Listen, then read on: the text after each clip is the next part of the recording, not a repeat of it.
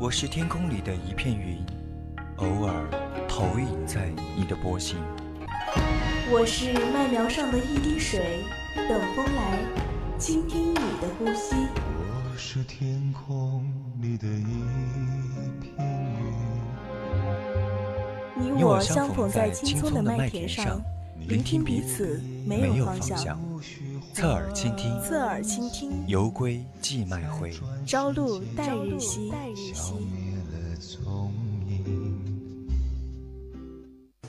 孤帆隐于天际，落日隐于长河，喧哗隐于内心。但我们从不隐藏于你的视野之中，隐隐约约，隐隐约隐约听到的有声电影。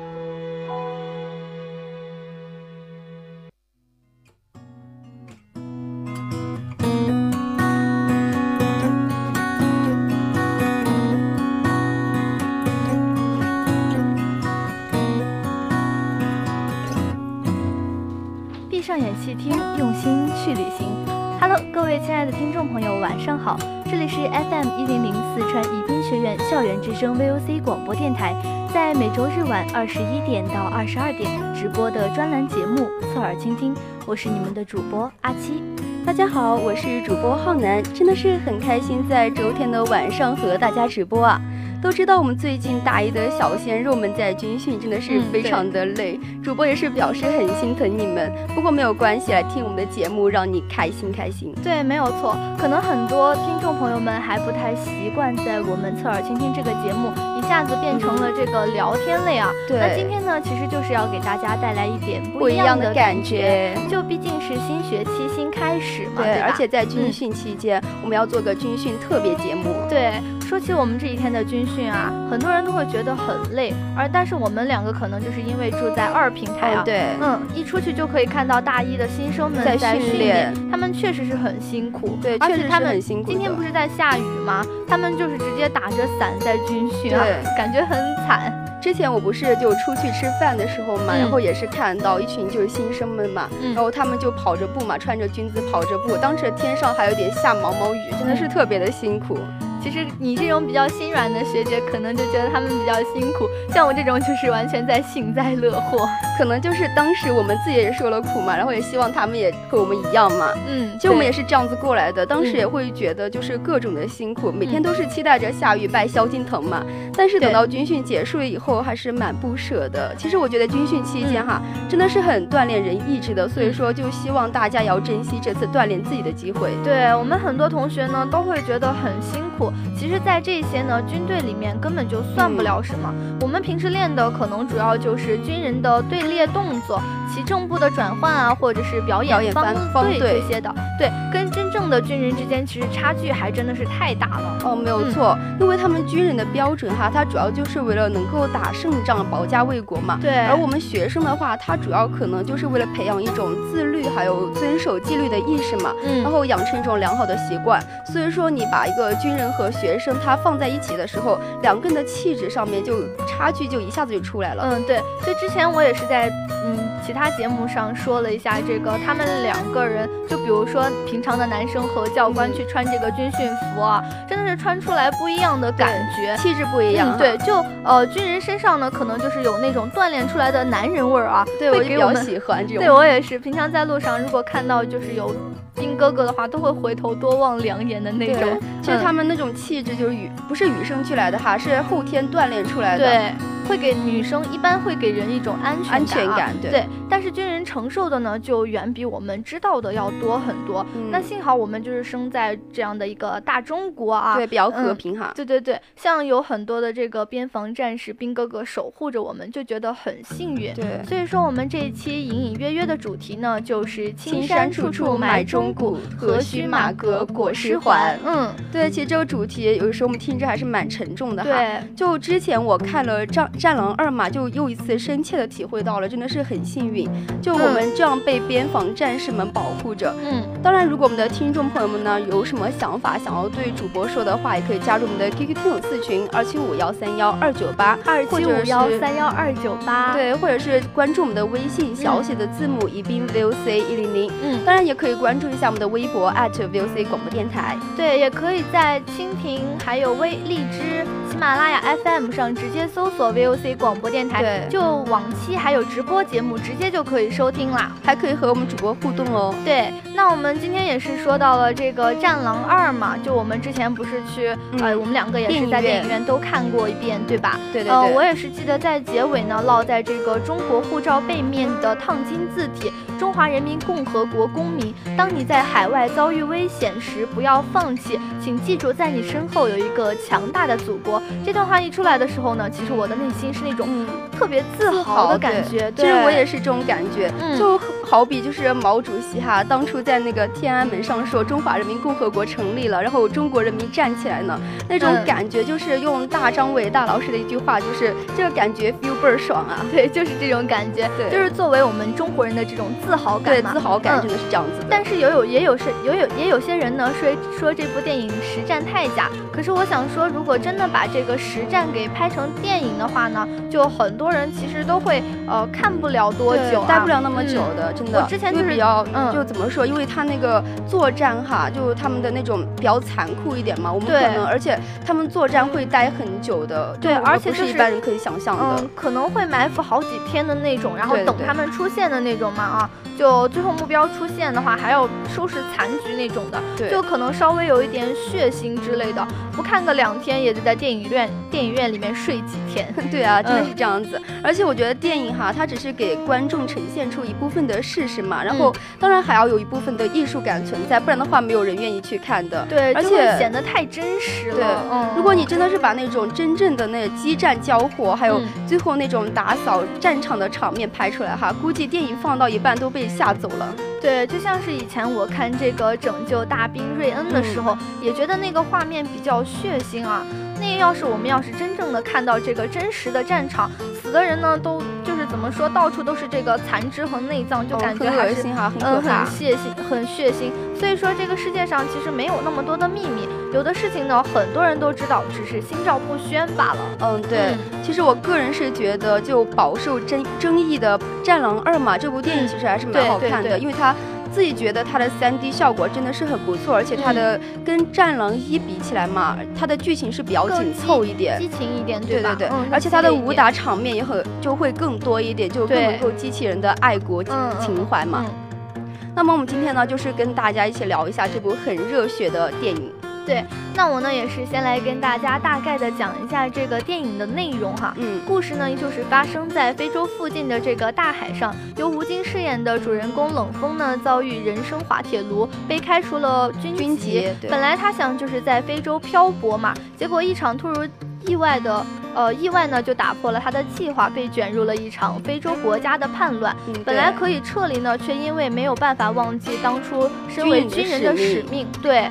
孤身犯险冲回这个沦陷区啊，就感觉他还是最后也是为了这个同胞战斗。对，嗯，其实那个非洲哈，它的内战是不断的嘛。然后，呃，冷风冷风的话，他还要枪林弹雨中就保护着一行人，等到那个中国大使馆的营救。而且基地当时也是受到了红巾军的偷袭，华侨们也是一个个都倒下了嘛。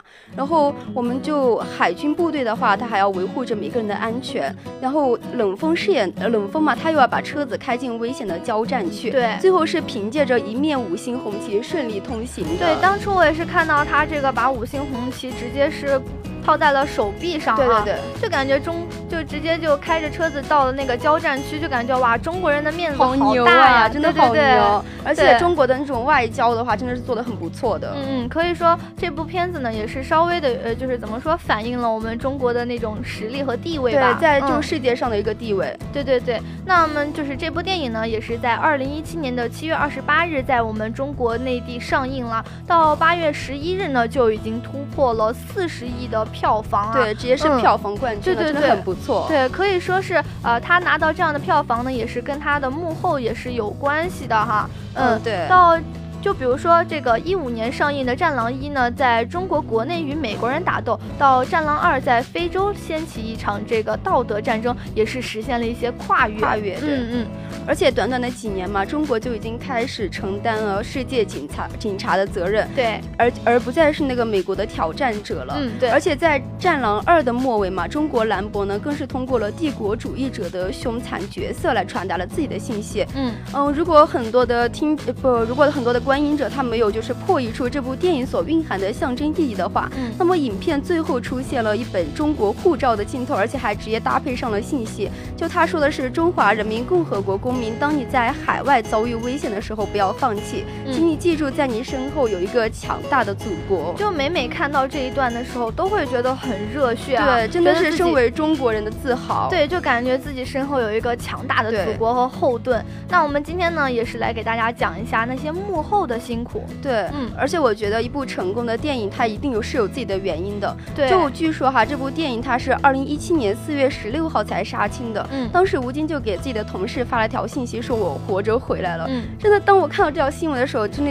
真的是心里很心酸。对，觉得好像就像打仗回来了一样那种。对，因为很少有一个就是演员哈，他演完了戏以后会说自己是活着回来了的。我觉得是经历了什么，对吧？对对对，吴京为这部电影就是真的付出了太多。对，你看那些就是打斗的剧情，他全是自己上的嘛，而且我们也看得到，就真材实料，所以说才会有今天这个样子的收获。对，所以就感觉拍这部电影呢，也是特别的不容易啊。对对对，而且据说这个女主女主角卢靖姗也是后来才换的。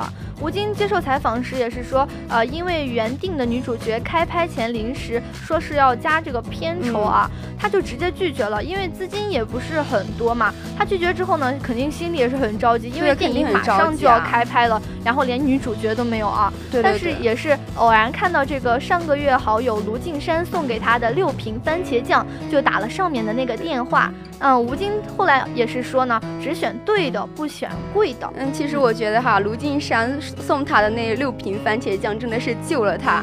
但是如果是我的话，我肯定也会选择选择卢靖姗啊。不过就是据说之前哈，就女主角是徐嘉雯嘛，她后来也是发了微博回应，说是自己经纪人的原因嘛。嗯，当然我们也没有办法说这这件事情是谁的问题，因为我们自己也不是很了解嘛。但是吴京选了卢靖姗，肯定也是选对了嘛。对，这有的时候感觉就是缘分到了就到了，机遇和巧合。对对对，在《战狼二》开拍前一天，这个女一号卢靖姗就如约而至啊，而且没有带助理，只身也只是提着一个行李箱，而且没有架子。全组上下呢都非常开心，有这样一个女主角的加入啊，这样的女主角对可可能可以说是很少了。她自己呢也是非常的珍惜这次这次的角色，可以说在非洲的那个拍摄条件，我们也知道非洲非常艰苦，对很穷的地方嘛，嗯，而且拍摄的周期呢可以说已经是长达九个月，所以说她真的是很珍惜这次机会，也很敬业的一个女演员。我真的是觉得她很敬业啊，就特别喜欢这样的女生。嗯，我也是后来看了《战狼二》才了解她的嘛。记得当时她接到吴京的电话，就问了吴京两个问题。第一个就是说电影需要拖吗？就很多女生会关心这个问题嘛。然后第二个就是说拍摄期间有没有假期，可不可以回香港？香港嘛，就得到答案以后呢，当时还在意大利的卢靖姗就用最快的速度飞到了剧组，真的是非常欣赏这个妹子。对，其实说到她和吴京是怎么认识的，也是有这样一。段故事的，她零八年毕业之后呢，卢靖姗一边组乐队，一边想着有可能去银行上班。突然，她的朋友就问她是不是会功夫，卢靖姗就说会啊。之后，她这个朋友呢就告诉她吴京在拍的《狼牙》，让她去试一试啊。卢靖姗展示了几个动作之后呢，就被定做了女一号。她也就是由此之后呢，进入了演艺圈。对，其实说起他会功夫这件事情啊，我觉得也是跟他爸爸是有关系的嘛，因为他爸爸就是一个比较热爱中国功夫的动作演员。嘛，曾经也是出演过成龙的蛇形刁手。从小就把他和他的妹妹当做是男生来养，教他们功夫，这肯定也是为他以后的事业打下了基础的。对他，也就是因为这个呃狼牙才进入了演艺圈嘛，所以说他才可以那么豪气的就直接接受了这个吴京的邀请。对，而且我记得他经纪人问他这个片酬的事情，他讲说金哥给多少就是多少，可以说是非常的豪气了，很耿直哈。对，而且他是个混血，就是他是中美混血嘛，八五年的，在他在那个混血儿还不是很。流行的年代呢，很特别。就是一般很特别的人，就是跟大家不一样的人，嘲笑，对，就会被排挤。所以说，小姑娘小的时候还是很悲催的啊。但是我觉得她饰演的这个角色还是蛮很适合她的，对吧？嗯，因为就像她饰演的这个 Rachel 嘛，她本来也就是一个外国人，嗯，因为这个卢金山他本来是中美混血嘛，就长相也是偏外国方面的，所以说这个角色还是蛮适合她的，个人是觉得，嗯。而且就是说啊，他在里面呢，就是也很沉冷静沉着，医医术也很高超啊。在这个雇佣兵搜捕传染博士专家这个陈博士的时候，他也是试图呃想要代替真正的陈博士啊，因为不想让就是陈博士真正落入那种奸人的手里面。对对对，他也可以说是做出了一个女生作为一个女生做出了一定的牺牲和呃就是自己冲出去啊，感觉很厉害。陈博信后来对他不幸牺牲以后呢，他也是受。受到了这个陈博士的嘱托，和冷风一起护送呃帕莎。嗯嗯，就是我觉得哈，就在剧中的时候，他也说过这样一句话，在这里面我不是女人，我是个医生，就特别的仗义，而且又有勇气嘛。当就其实之后我看到吴京和卢靖姗他们两个的对手戏的时候，我就觉得他们两个肯定是往。会往后面发展的。对，我觉得我一看到那一段的时候，我也觉得他们两个，我一看，哎，他们两个肯定还有，对，还有一段故事。对，嗯，可能是因为主角，嗯，可能是因为他们这个男女主角的光环太明显了。不过后来他们俩在那个山洞里之后，就感觉开始有点暧昧了。就像我们说的这个战火中的爱情故事，总是觉得很珍贵的啊。嗯，那我们说完了他们俩呢，也来聊一下我们的老班长。对，就无论你是瘟疫疾病还是遍体鳞伤哈，总有一个老班长就愿意为你换上担甲，送你到远方。而且怎么说呢？我觉得这个老班长大家应该都很熟悉哈，就是我们《人民的名义》里面的达康书记。对，其实他当初出现在这个呃画面里面的时候，我就觉得特别想笑。当初我不是在电影院看这个电影吗？就是好多人一看到达康书记出来的时候，就指着屏幕说：“哇，书记啊！书记看到没有？出现了。”对，而且当初他那些表情包我也是都存着呢啊。那个别低头，那个什么 GDP 呃 GDP 会掉那个，我也留着的。对，嗯。真的别看我们凡哥平时对他呼来喝去的，关键时刻救命的呢，还要靠我们的老班长啊！我记得工厂篝火晚会那会儿预习啊，就是其实看到那个工厂篝火晚会那会儿，你就会觉得，呃，好像非洲他们那边的生活真的是还蛮原始的，对对吧？他们会有那个篝火晚会嘛？而且我记得在电影里面就是说了，这帮黑人嘛，他们其实心态还是蛮好的，不管明天会遇到什么，至少今天他们是会好好过的。对他们电影里面也是有一句话说，只要给他们一堆火，他们在哪里都可以开心的起来。其实这样的生就是这样的心态，其实我们日常生活中也是要用到的。嗯，就是感觉现在的现代社会呢，可能就是速度偏快了一些，但是在那些比较原始的社会呢，这种情况呃好像很多见，然后我们也觉得弥足的珍贵啊。所以说我们也应该要返璞归真一点。那我们也是扯远了啊。说到这个呃篝火晚会遇袭的时候，老班长手持一杆这个 AK 啊，左冲右突，连敌人的这个狙击手都对他无可奈何，真的感觉那会儿哇，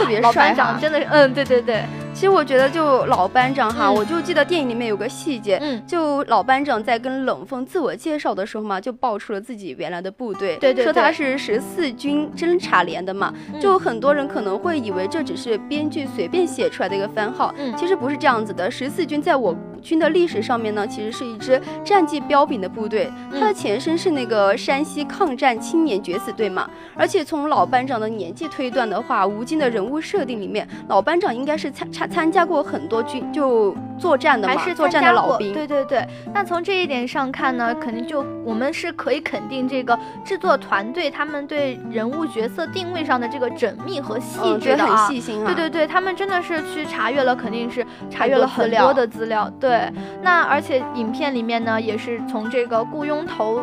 雇佣兵头子老爹就感觉他也是很强的，这也是对老班长这个战战战斗素养嗯的一种肯定。对对对，嗯，其实我回顾一下国产电影这几年的发展哈，就真的很久没有这种票房口碑都双赢的盛况了。其实我觉得自己觉得哈，《战狼二》能够口碑迅速的蔓延，就是因为戳中了每个中国人内心深处的爱国热情。记得当时我自己看的时候，也是内心很沸腾。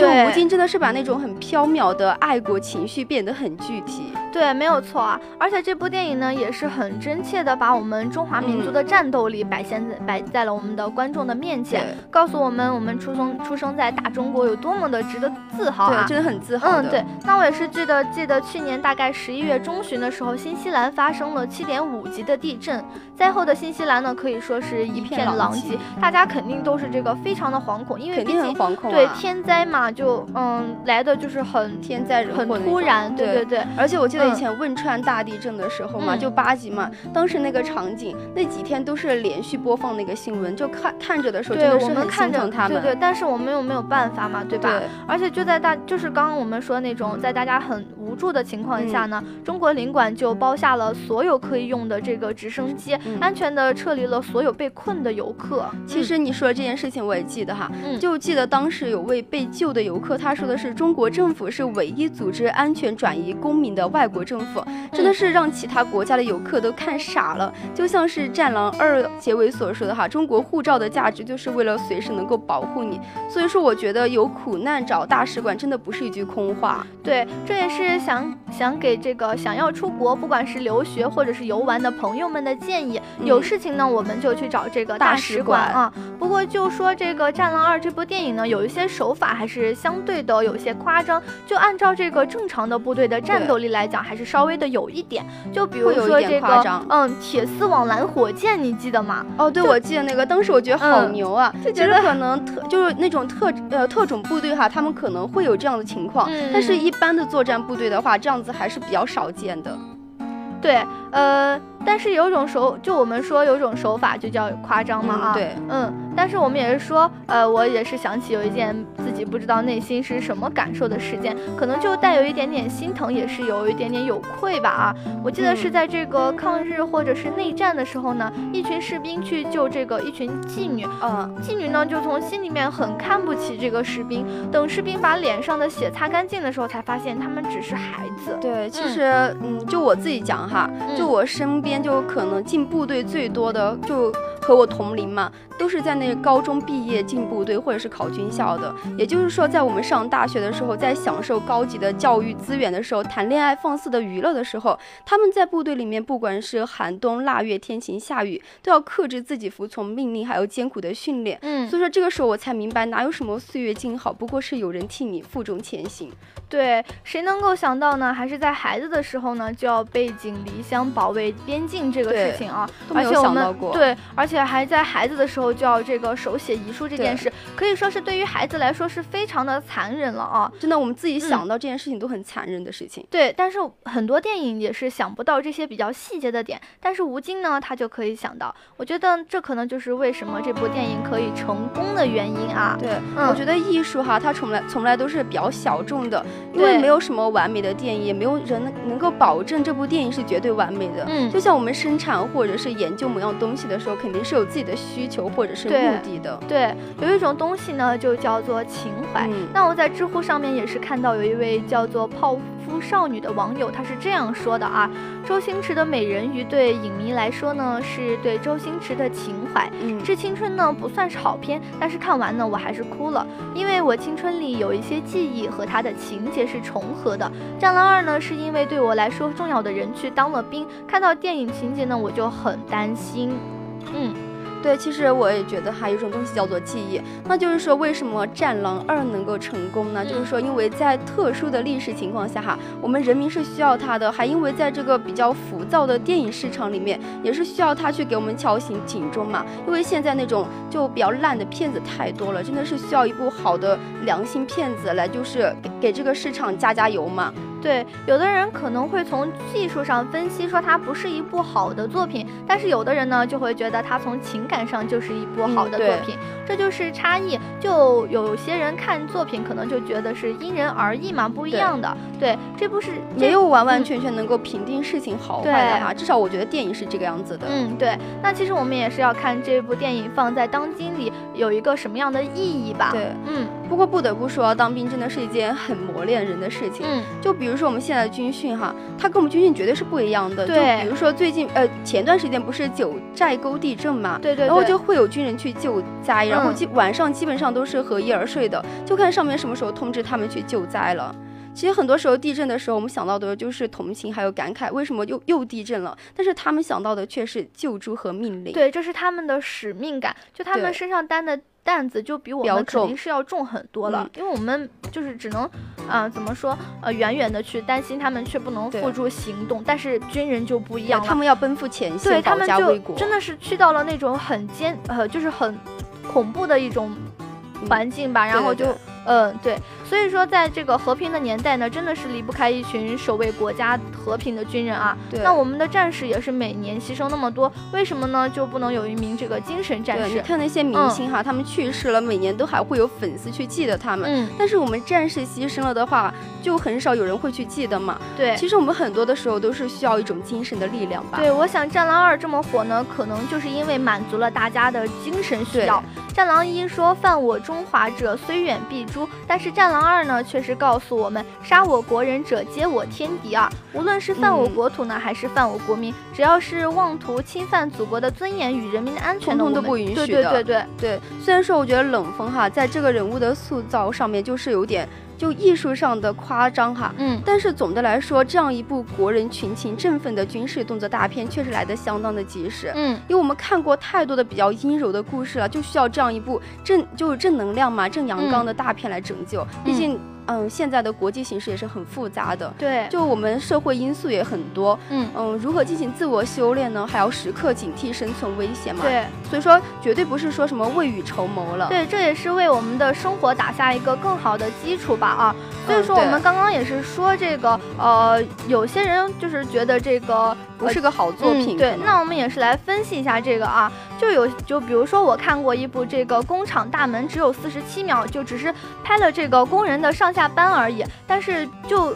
比如说拿到今天来看呢，都算不上是电影，只能算是这个视频片段片段，对，因为只有四十七秒嘛。现在四十七秒太短了，对，只能算是一个片片段，不根本算不上是电影。现在电影可能一般都是两个小时左右，对吧？两个小时，还有或者是两个小时加嘛那种。对，但是却这个呢，却是我们史上的第一部电影啊，对这个世界电影史呢，可以说是有着这个里程碑式的作用。对，所以说一部电影哈，它的价值不在于是什么，而是在于它放。在当今的这个时代里面，它有个什么样的意义？